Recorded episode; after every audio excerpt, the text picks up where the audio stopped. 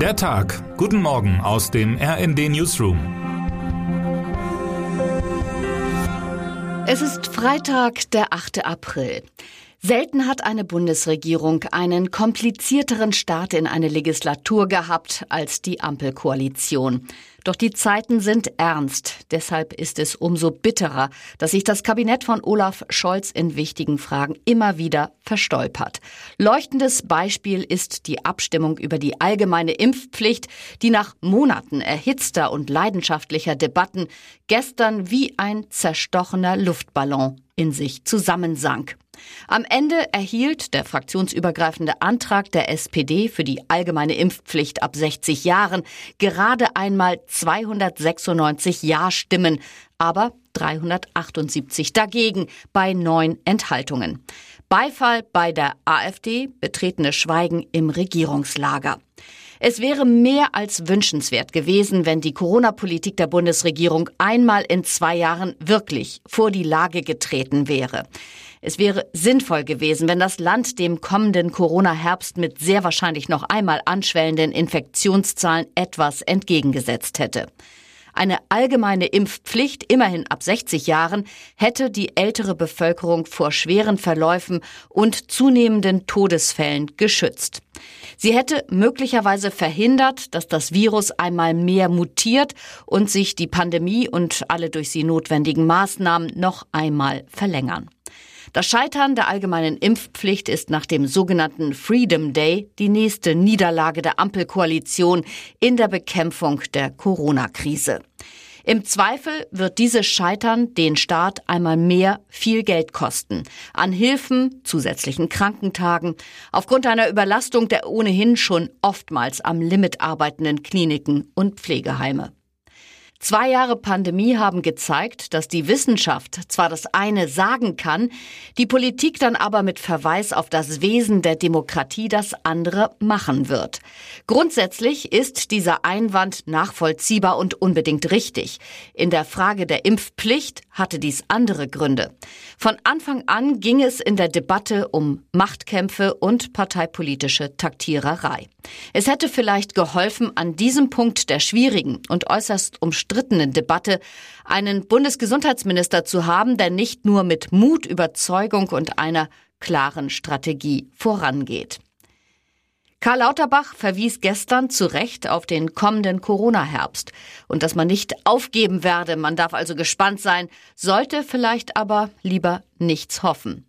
Und so konstatiert RND-Hauptstadtkorrespondent Tim St-Ivani in seinem Leitartikel Debatten und Abstimmungen im Bundestag, bei denen es um ethische Themen geht, gelten gemeinhin als Sternstunden des Parlamentes. Politiker aus verschiedenen Parteien finden sich zusammen, um jenseits der Trennlinie zwischen Regierung und Opposition gemeinsam Gesetzentwürfe zu erarbeiten. Das wird von vielen Abgeordneten als extrem bereichernd empfunden und ist daher letztlich ein Gewinn für die Demokratie. So war es zum Beispiel bei den Entscheidungen über die Sterbehilfe 2015 oder die Organspende 2020.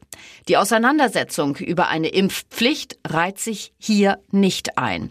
Sie ist ein Tiefpunkt für die Demokratie und damit das Papier nicht wert, auf dem Anträge, Erläuterungen und Beschlussvorlagen gedruckt wurden. Im Schatten der zweiten Megakrise dieser Tage steht Bundesverteidigungsministerin Christine Lambrecht. Erst vor wenigen Tagen hatte CSU-Chef Markus Söder die Entlassung der Ministerin gefordert. Ein Mitglied des SPD-Vorstandes zeigte sich dieser Tage ein bisschen erstaunt darüber, dass Lambrecht nicht die beste Figur mache. Der grünen Vorsitzende Omid Nuripur nannte die bisherigen deutschen Waffenlieferungen an die Ukraine sehr unzufriedenstellend. Auch im Ministerium selbst sind nicht alle begeistert über die neue Hausherrin.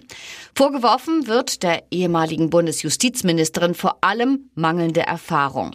Und plötzlich, so schreibt es RD-Korrespondent Markus Decker in seinem Hintergrundbericht, fand sich die 56-Jährige noch dazu in einem Kriegsszenario wieder. Als Politikerin ohne weitreichende Erfahrung im Verteidigungsministerium ist Lambrecht zwar nicht die einzige, doch seit die Sozialdemokratin 5000 Helme an die Ukraine lieferte, liegt der Spott auf ihrer Seite. Noch dazu liegt der Fokus wegen des 100 Milliarden schweren Sondervermögens für die Bundeswehr bei Lamprecht, die sich wiederum den ständigen Forderungen nach Waffenlieferungen in die Ukraine stellen muss. Gestern nun stellte das Verteidigungsministerium noch einmal in einem Tweet klar, dass über Waffenlieferungen an andere Staaten schon aus strategischen Gründen nicht gesprochen werden könne. Der Feind hört mit, sagte auch Lambrecht unlängst. Überzeugend wirke das alles trotzdem nicht, schreibt Decker. Schließlich machen etwa die USA aus ihren Lieferungen keinen Hehl. Europäische Verbündete tun es der Administration von Präsident Joe Biden gleich, schreibt Decker. Debattiert wurde gestern indes nicht nur im Bundestag. Bundeskanzler Olaf Scholz, SPD, hat am Donnerstag mit den Ministerpräsidenten Beratungen zu den Folgen des Krieges in der Ukraine aufgenommen. Im Mittelpunkt stand die Frage, wie die Kosten für die Versorgung ukrainischer Kriegsflüchtlinge aufgeteilt werden sollen. Die Länder fühlen sich vom Bund im Stich gelassen, weil Fragen zu Registrierung und Verteilung der ankommenden Menschen noch nicht geklärt seien. Die Länderchefinnen und Chefs einigten sich mit Scholz darauf, dass Kriegsgeflüchtete aus der Ukraine ab dem 1. Juni staatliche Grundsicherung erhalten sollen, also die gleichen Leistungen wie etwa Hartz-IV-Empfänger. Der Bund zahlt den Ländern zudem pauschal zwei Milliarden Euro für das Jahr 2022. Damit sollen die Integration sowie Unterkünfte für die Geflüchteten finanziert werden. Davon erhalten die Kommunen 500 Millionen Euro für die Beherbergung.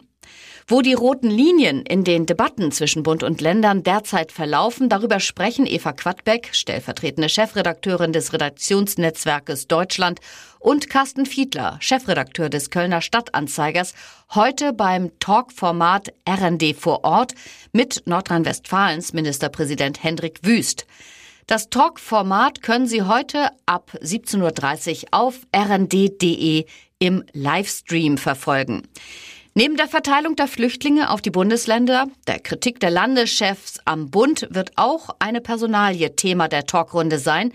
Nordrhein-Westfalens Umweltministerin Ursula Heinen-Esser kündigte gestern ihren Rücktritt an. Der Grund dafür ist eine Mallorca-Reise während der Flutkatastrophe im Sommer 2021, deren Folgen bis heute in den betroffenen Regionen deutlich spürbar sind. Der Skandal Mallorca Gate um ihren trotz der Umweltkatastrophe fortgesetzten Urlaub kommt für Wüst ungelegen. Er steckt mitten im Wahlkampf für die Landtagswahl am 15. Mai. Termine des Tages.